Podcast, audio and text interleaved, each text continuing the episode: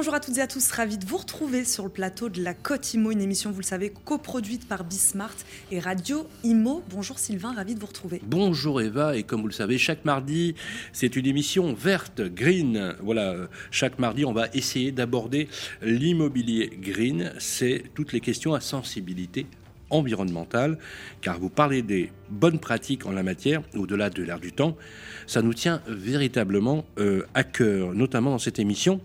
Eva, on va parler avec notre invité et nos invités de ce sujet. Tout à fait au sommaire. Aujourd'hui, plus précisément, on évoquera ensemble les bienfaits des habitats partagés, puis dans un second temps les aides et les freins s'agissant de la rénovation d'un bien immobilier. Pour en parler, nous accueillerons Oscar Lustin, cofondateur de Domani, ainsi que Audrey Zermati, directrice stratégie Défi. Ne bougez pas, la Cotimo, c'est tout de suite.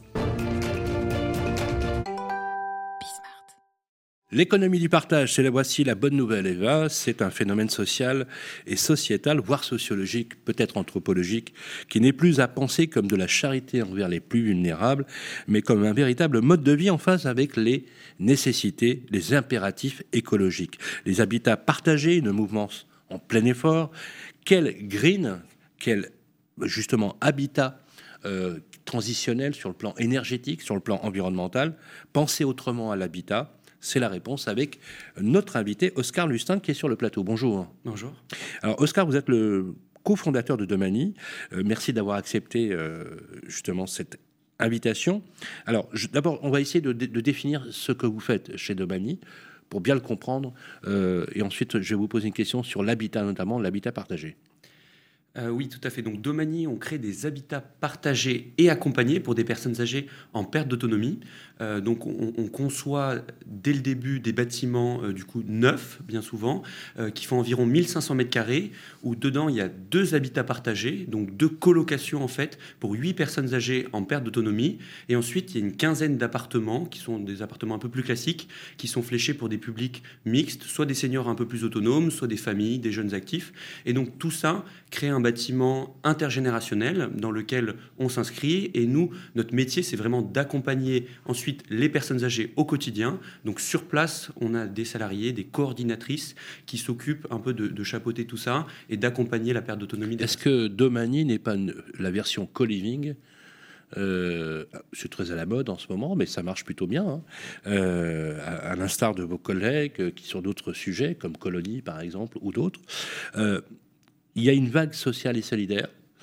On essaye aujourd'hui de vieillir dans les copropriétés ou d'adapter les personnes en dehors des EHPAD, et on l'a vu, euh, l'effet délétère, avec la mixité générationnelle. Est-ce que ce modèle-là fonctionne concrètement aujourd'hui? Et est-ce que vous avez l'impression qu'il y a une nouvelle génération d'occupants, d'habitants, notamment parce que vous avez des espaces communs partagés, beaucoup plus accrus que dans l'habitat traditionnel? Est-ce que ça fonctionne concrètement?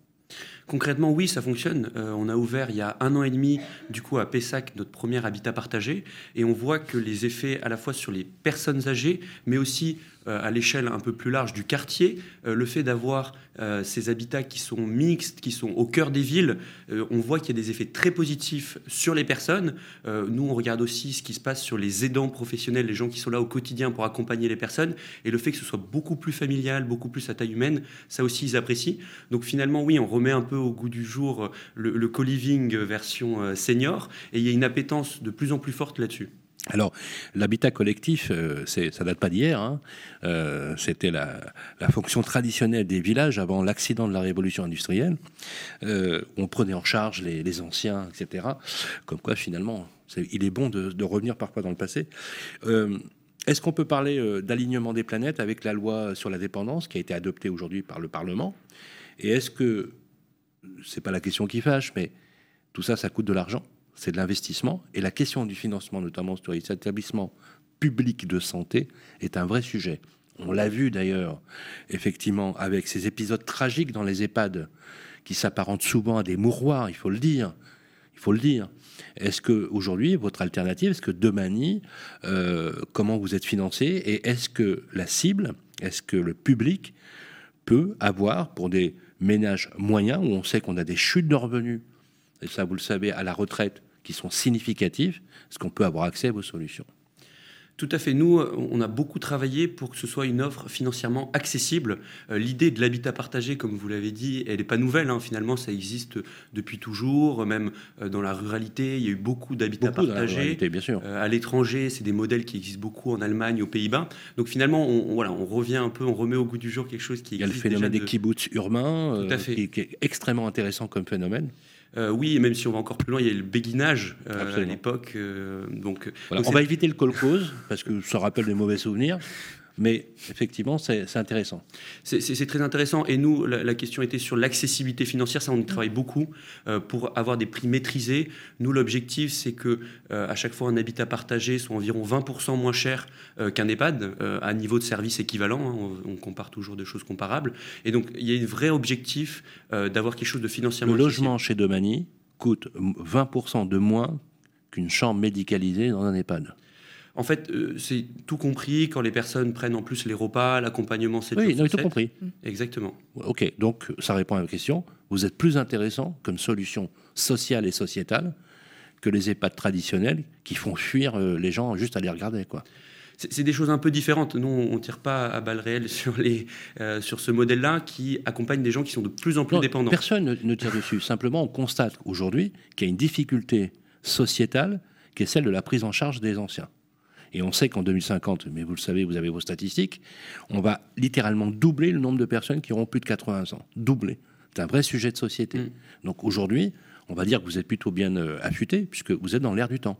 Tout à fait, et on fait partie notamment de deux collectifs, le collectif des, des 150 000 et le collectif Habiter Autrement, qui sont des gens qui, euh, avec nous, qui travaillent pour réfléchir sur ces modes de vie alternatifs ou complémentaires parfois aussi euh, des EHPAD. On accompagne un public un peu différent. En EHPAD, les gens vont être peut-être plus dépendants, tandis qu'en habitat partagé, il y a quand même cette notion de partage et du coup un peu plus d'autonomie.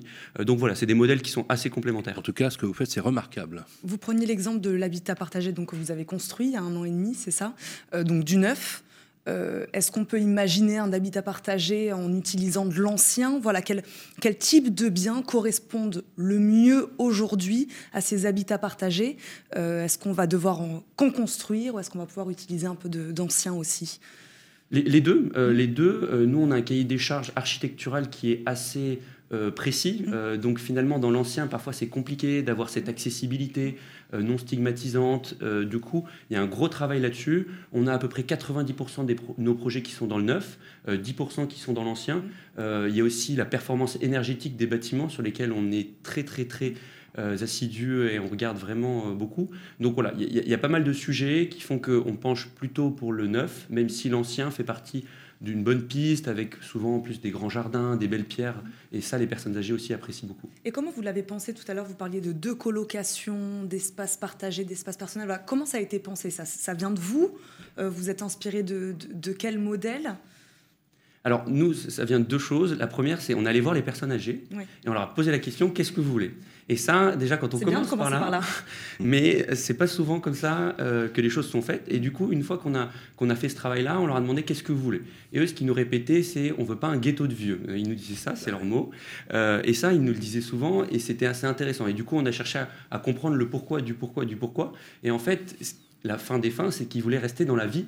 Et ils, veulent rester, chez eux il voulait rester dans, dans la vie, quelque chose de normal. Et du coup, voilà, on, a travaillé ça. Donc, il y a cette mixité d'usage. Parfois, on travaille aussi euh, sur, euh, avec d'autres projets euh, d'habitat partagé pour des personnes atteintes d'handicap. Mmh. donc, on travaille avec Vitaliance, Stan Schwab et Karine Pirouel qui font un gros travail aussi sur le handicap parce que c'est des choses qui sont assez complémentaires, parce que ça apporte aussi voilà, un peu de vie, un peu de différence, un peu de mixité. Alors, vous êtes dans la mouture, un petit peu dans le mood de d'une formidable euh, euh, initiative qui avait été euh, initiée par le père Bernard Devers avec Habitat et Humanisme. que vraiment des projets extraordinaires, notamment sur les personnes âgées dépendantes et en état de précarité sociale. Parce qu'il y a aussi ça, c'est une triple peine hein, pour les personnes âgées. Ils ont une chute de revenus, ils sont pas forcément en bonne santé et ils sont isolés. Et effectivement, on, a pris. Alors, la question, elle est, elle est, technique. Vous avez entendu parler, bien sûr, du rapport PIFTO Wolfram, qui a été rendu en, 2020. Euh, il est édifiant. Hein. Je vous donne quelques chiffres. On a une infographie sur le sujet. 5000 places existantes à ce jour. Ça, c'est un, sujet où, il faudrait voilà, un nombre de places colossal. Comment parvenir d'ici 8 ans à avoir jusqu'à 150 000 places? Mm. Donc j'aimerais avoir votre avis sur le chantier quasi du siècle, hein, avec la rénovation énergétique. Et puis clairement, est-ce que c'est utopique euh, d'y parvenir, surtout quand on sait qu'il va avoir une explosion démographique sans précédent dans notre pays, mais aussi en, partout en Europe tout à fait. Il y a une vague démographique euh, qui va venir. Euh, il n'y a pas encore aujourd'hui les personnes âgées qui sont les baby boomers. Bah, aujourd'hui, sont des papy boomers, mais ils sont encore dans l'âge 78, 80 ans, donc ils sont relativement autonomes pour le moment. cette vague-là, on, la voit venir. je pense que le gouvernement est beaucoup de monde travaille pour arriver à cet objectif des, 150 000 euh, personnes qui habitent en habitat partagé d'ici 2030. Je ne pense pas euh, qu'on arrivera à, ça, mais en tout cas, on y travaille, nous, euh, tous les jours. On a besoin aussi de faire des partenariats avec nous, des promoteurs ou des foncières qui réfléchissent à toutes ces thématiques-là, du bien vieillir, mais du bien vieillir dans des bâtiments qui sont énergétiquement faibles en, en, consommation. Donc voilà, c'est des sujets, il y a beaucoup de choses à faire. On n'est pas tout seul vous l'avez dit, il y a d'autres entrepreneurs sociaux, il y a une vague aussi d'entrepreneurs, d'associations qui travaillent là-dessus, et donc ça, c'est formidable. Alors, il y a une Silver Valley, hein, vous le savez, hein, euh, parce que vous avez reçu le prix, hein, d'ailleurs, de, Silver Valley, catégorie vieillissement actif. Euh, c'est aussi la récompense de, votre modèle, quelque part, et, mais aussi le, le, le signe, le symbole d'une action post, on va dire entre guillemets post-capitaliste, c'est-à-dire qu'un capitalisme qui sert l'homme, qui sert l'humain. Euh, question est-ce que ça vous a conforté dans votre position? Et deuxième, est-ce que vous pensez pouvoir déployer le modèle de Domani à l'échelle de l'Europe et pourquoi pas beaucoup plus largement? Bah, vous l'avez bien dit, on, est, on a fièrement gagné ce, prix Silver Valley, qui était un prix très exigeant. Mm. Euh, Entreprise française, on va pas bouder notre plaisir. donc, euh, qui, nous a demandé euh, pas mal de, travail. C'était surtout, je pense, un peu l'incarnation de que l'habitat partagé est de plus en plus connu et reconnu, et que pour mettre en place de l'habitat partagé, il faut des outils efficaces. Et ça, nous, on l'a compris chez Domani, mm. parce que en fait, les habitats partagés, ce qui, plaît aux personnes, mm. c'est la taille humaine, le fait qu'ils soient mais vous, vous allez plus loin que l'habitat partagé, parce que vous ne faites pas que de la colocation ou que du co-living. Euh, vous, vous, mixez les générations. C'est-à-dire que vous aussi, vous répondez à un besoin de rupture de l'isolement social dans les grandes zones urbaines lorsqu'on est jeune et qu'on arrive et qu'on connaît personne. Mais aussi, vous aidez des personnes âgées à, garder le lien social, le lien avec la société. Et les études sont sans appel. Ça augmente la durée de vie mmh. et ça, les, ça leur permet de rester en meilleure santé. C'est-à-dire qu'aujourd'hui, Domani devrait être euh, remboursé par la sécurité sociale. Alors, en, partie, il y a des aides qui existent euh, pour justement les personnes âgées. Il y a une nouvelle aide qui s'appelle l'aide à la vie partagée, qui a été mise en place par le gouvernement, qui vient financer, qui vient aider les personnes à financer euh, le projet de vie sociale et partagée. Donc ça, il y, a, beaucoup de travail. Il y a encore quelques freins qui nécessitent d'être un peu débloqués les uns après les autres. Lesquels, par exemple? Il y a des freins un peu, tout ce qui est nouveau euh, aujourd'hui est, compliqué à mettre en place. Parfois, on a des interlocuteurs qui connaissent pas l'habitat partagé, qui comprennent pas ce côté un peu mutualisation, mise en commun de personnes sous un même toit. C'est une colocation, donc il y a huit personnes. Donc architecturalement, pareil, c'est un T9, donc c'est assez innovant. Donc voilà, il y, a pas mal d'interlocuteurs euh, avec qui on doit discuter pour raconter ce qu'est l'habitat partagé. On leur propose souvent de venir à, à, Pessac, on leur dit vous prenez un gâteau et vous allez discuter avec les personnes âgées. Et ça, ça leur permet de mieux comprendre comment ça fonctionne au quotidien pour ensuite lever tous ces freins un peu juridiques petit à petit. Les investisseurs jouent le jeu, eux, aujourd'hui Ça les intéresse ce type de projet? On va terminer là-dessus, il nous reste quelques secondes. Oui, ça les intéresse beaucoup. On travaille pas mal avec la Caisse des dépôts qui a massivement investi dans l'habitat partagé, qui fait un travail formidable là-dessus. Mhm. Euh, ensuite, on cherche aussi de nouveaux partenaires mhm. qui allient un peu ce côté impact social et impact environnemental, parce que forcément, à un moment, il faut que tout le monde participe et, et mette un peu à la poche pour que ces projets voient le jour. Merci beaucoup, euh, Oscar Lustin, d'avoir répondu euh, à nos questions aujourd'hui dans la Côte Imo. Merci beaucoup de nous avoir accompagnés. Je rappelle, vous êtes donc le cofondateur de Domani. Merci Sylvain. La Côte Imo, ça continue. Rénover un bien, euh, pour certains, certains en rêvent, pardon, d'autres y voient leur pire cauchemar, qu'on soit pour ou contre les travaux, ce n'est jamais de tout repos. Bonne nouvelle cependant, il existe un florilège d'aide destiné à inciter les particuliers à rénover. On en parle aujourd'hui avec notre invitée Audrey Zermati, directrice stratégie Défi. Bonjour. Bonjour. Bienvenue dans la Cotimo. Merci beaucoup de nous accompagner aujourd'hui. Euh, première question euh, assez simple. Comment vous, vous, vous êtes avec EFI positionné sur ce marché de la rénovation énergétique? Voilà, c'était quoi pour répondre à quel besoin? Alors nous, ça fait 13 ans qu'on existe, EFI, et qu'on accompagne à peu près 100 000 personnes euh, tous les ans. et c'est vrai qu'il y avait un besoin, mais même il y a, là on en parle beaucoup évidemment, mais il y a un peu plus de 10 ans, il y avait déjà un besoin de simplification du sujet pour les gens, euh, ce sujet est non seulement un peu compliqué, la rénovation énergétique, mais en plus, euh, avec les aides, vous, l'évoquiez, euh, ça bouge tout le temps. Donc c'est vrai qu'il fallait à la fois rassurer les gens sur la qualité des travaux à réaliser, et il fallait en même temps pouvoir expliquer et simplifier l'obtention des aides. Et donc c'est un peu notre positionnement aujourd'hui, c'est d'être le tiers de confiance auprès des particuliers sur ce type de travaux. Qu'est-ce qui pousse aujourd'hui les gens beaucoup plus, peut-être qu'il y a dix ans, à faire appel, euh, à, faire appel à vous? C'est vrai qu'on a vu un peu évoluer euh, le, les, ce, qui, ce, qui, crée euh, l'envie et le besoin et le passage à l'acte. C'est vrai qu'il y, y, a dix ans, on était plus sur des sujets de confort j'ai froid, j'ai chaud, et donc je fais des travaux de rénovation énergétique. Mm. Aujourd'hui, ce sujet a été positionné plutôt en, en deuxième, le premier euh, levier euh, de besoin des gens, c'est la facture mmh. énergétique, de réduire. Faire des économies d'énergie. Faire des économies d'énergie, donc des économies de sa facture mmh. de chauffage, qui est euh, le premier poste de consommation d'énergie dans la maison. Et puis, un petit nouveau dans les facteurs de, passage à l'acte, c'est le patrimoine. C'est valoriser son patrimoine grâce à des travaux de rénovation énergétique, puisqu'aujourd'hui, on peut valoriser ou voir voir son bien dévalorisé du fait de la performance énergétique de son logement.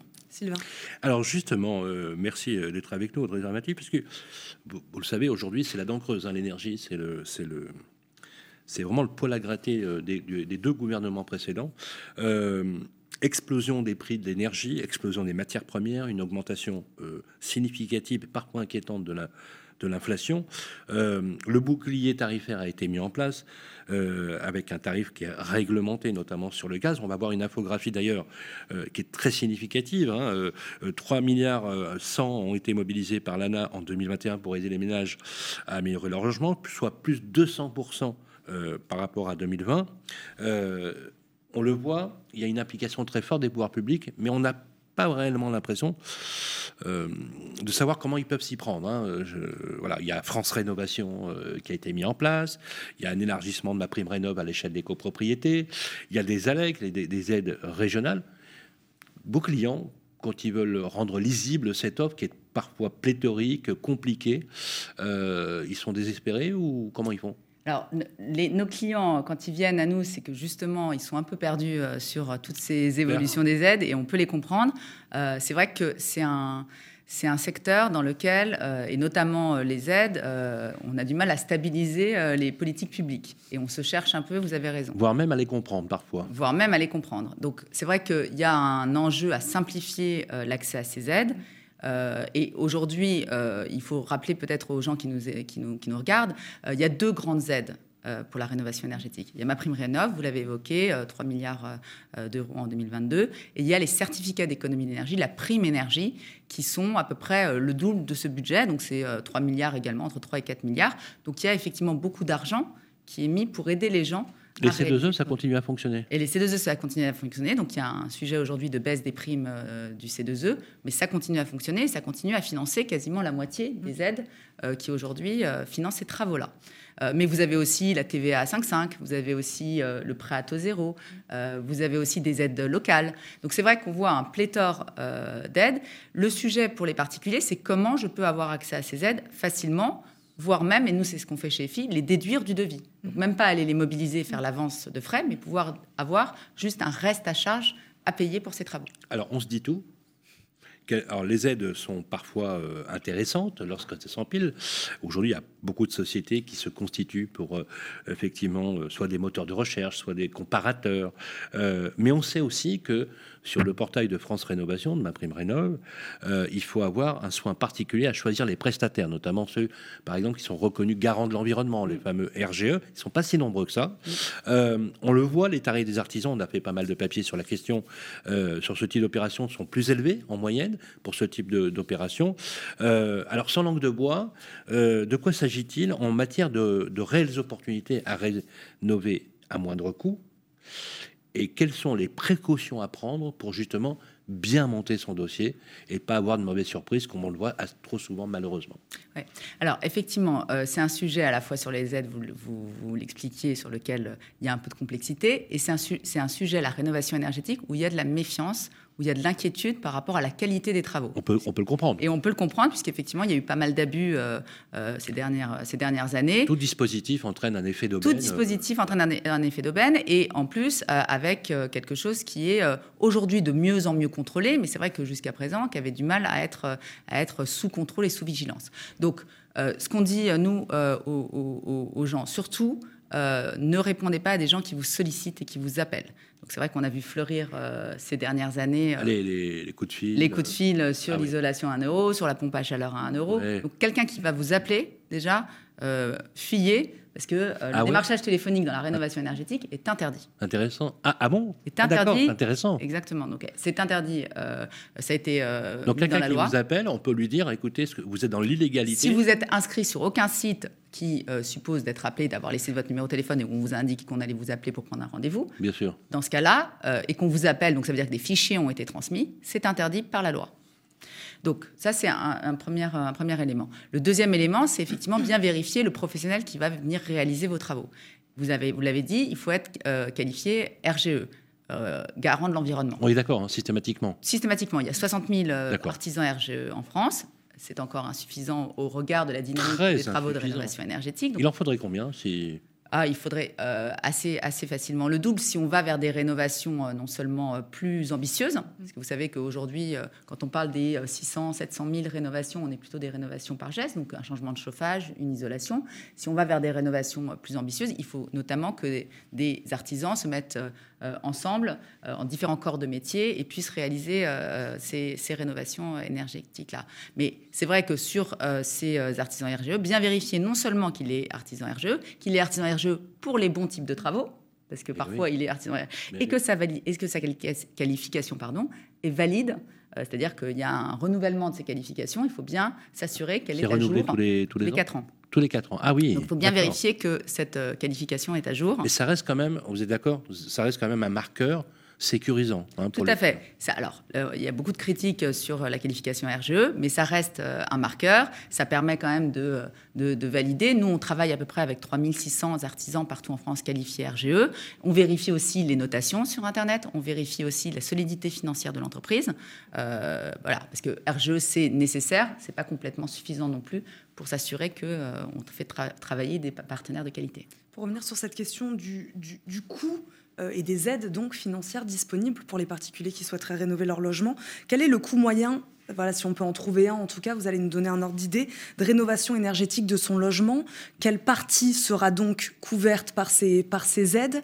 Euh, Voilà, de, de, quelle manière euh, Voilà, si vous pouvez nous donner un ordre d'idée aussi. Alors, euh, c'est compliqué de vous donner un ordre d'idée. Je vais vous le donner par type de travaux. Mmh. Ça, ça, peut aller, euh, si je vais vous donner sans aide, ça peut aller de euh, à peu près 12 à 13 000 euros pour une pompe à chaleur. Mmh. Et si vous faites une rénovation globale performante, entre 40 et 50 000 euros. C'est-à-dire que vous faites à la fois les fenêtres, l'isolation mmh. par l'extérieur, l'isolation de la toiture, évidemment, changement de système de chauffage. Donc vous voyez qu'il y, y, a une, il peut y avoir une, une grande hétérogénéité. Et après, les aides, elles sont progressives selon vos niveaux, votre niveau de revenu. Elles peuvent couvrir jusqu'à 90% du devis et jusqu'à euh, 40, euh, 30% selon votre niveau de revenu et selon votre type de travaux. Vous, ce que vous vendez auprès de vos clients, j'imagine, donc c'est un investissement à un moment, à un instant T, qui derrière, c'est ce que vous disiez, on fait des économies d'énergie, donc on fait des économies sur la facture. C'est ça, est-ce que vous, il y a des objectifs Voilà, vous inquiétez pas, au bout de 5 ans, de toute façon, vous serez rentabilisé, vous inquiétez pas. Alors, euh, c'est vrai que euh, aujourd'hui, comme je le disais, le premier, euh, le premier motif pour les particuliers, c'est la réduction de la facture. Il mmh. faut savoir, en moyenne, un Français, sa consommation de chauffage, c'est une facture de 1600 euros. Quand on est, par exemple, chauffé au fioul, on est plutôt sur une facture de l'ordre de 2000 euros. Ça, c'était, je dirais, euh, début 2021. Aujourd'hui, avec l'explosion des prix de l'énergie, la facture, euh, le fuel a pris 80%. Le gaz a pris. va bientôt être interdit comme. Euh, Et le fuel, c'est pas le fuel qui va être interdit, c'est la vente de nouvelles chaudières fuel. Les gens, voilà. c'est-à-dire 3 millions de personnes. Aujourd'hui, 3 millions de personnes. Donc ces gens-là, il n'y a pas d'interdiction à ce qu'ils continuent à se chauffer au fuel. Pour autant, euh, c'est clair que le prix qui a, augmenté, qui a quasiment doublé, euh, on est sur des, sur des niveaux de facture très, très importants. Ces gens-là, je vais vous donner un exemple, quand on met une pompe à chaleur on installe une pompe à chaleur euh, ou une chaudière biomasse chez quelqu'un qui est chauffé au fioul, on fait plus de 60% d'économie de facture. Donc on va être euh, effectivement sur des, investissements extrêmement de plus en plus rentables, je dirais, mm. euh, du fait de, l'explosion des prix de l'énergie. Alors cette, cette lettre énergétique sont concernés pour graduer finalement euh, les dépenses euh, d'énergie. Euh, vous le savez, le moratoire, ça y est, est engagé, le calendrier est fixé. Ça commence d'ailleurs dès, le 1er juillet 2022 avec le gel des IRL, donc l'indice de, des loyers, et aussi 2023, 2025 jusqu'à 2034. Étiquettes énergétiques F et G seront retirées du marché, mmh. ainsi que les étiquettes E, c'est-à-dire interdit à la location. Ce qui ne veut pas dire que ceux qui sont propriétaires occupants, eux, continueront finalement à avoir des, problèmes d'énergie. C'est le chantier du siècle. Est-ce que aujourd'hui, la position des filles, à, travers justement le schéma des copropriétés, je vais vous donner un indicateur, qui est celui des chiffres de ma prime rénov, qui, qui, a été absolument phénoménal en termes d'explosion, plus de 800 000 dossiers. Sauf que quand on analyse les chiffres, on voit que les deux tiers concernent l'habitat individuel, les maisons. Alors, question, est-ce que l'habitat collectif dans les grandes villes, ça va être le gros sujet pour vous? Alors, EFI adresse euh, principalement l'habitat individuel. Euh, l'habitat collectif, euh, il y a deux sujets. Il y a le sujet des décisions individuelles dans l'habitat collectif et le sujet des décisions collectives dans l'habitat collectif. Vous réalisez un changement de fenêtre dans votre appartement, c'est une décision individuelle. Dans ce cas-là, euh, nous, EFI, on peut, on peut vous aider euh, à, ce type de décision. Par contre, il y a des décisions qui sont collectives. Le changement de système de chauffage dans votre immeuble, l'isolation par l'extérieur de votre euh, immeuble, ce sont des décisions collectives qui sont du ressort de la copropriété. Dans ce cas-là, effectivement, c'est beaucoup plus long, beaucoup plus compliqué. Ça va se développer, et c'est vrai que vous rappelez les chiffres sur ma prime rénov. Ma prime rénov, pour les copropriétés, ça a débuté en juillet 2021. Quand on compare euh, à, l'habitat euh, et à la décision euh, individuelle, on était depuis janvier 2021 et c'était quand même des, des, aides qui étaient avant gérées par l'ANA qui étaient connues des particuliers. Sur, euh, sur la partie euh, copropriété, c'est déjà une aide qui est plus récente, qui est plus longue à se mettre en place, parce qu'il faut des décisions avec des majorités au sein des, des, des, des, AG de copro. Donc c'est vrai que c'est un, sujet qui est compliqué, mais je suis assez d'accord avec vous. Il y, a, il y a un traitement de l'habitat individuel qui est finalement malgré les complexités des aides et, et de la, réassurance nécessaire à faire, c'est un sujet qui est plus facile à adresser que le sujet de la copropriété avec des décisions collectives. On va s'arrêter sur ces mots. Merci beaucoup, Audrey Zermati, de nous avoir accompagnés aujourd'hui. Je rappelle, vous êtes directrice stratégie, défi. Merci beaucoup. Merci, Sylvain. Oui, merci. Et encore une fois, euh, on continuera à parler de, ces sujets qui concernent tout, le monde. Merci de nous avoir suivis dans la Côte Imo, qui est toujours diffusée, bien évidemment, sur Bismart et Radio Imo, chaque jour à midi. Un grand merci à tous nos invités. On va se retrouver demain, même heure, même endroit. Eva, si vous voulez bien, on va parler de tendance marché. C'est toujours l'émission qu'on retrouve tous les mercredis. Je vous dis à demain.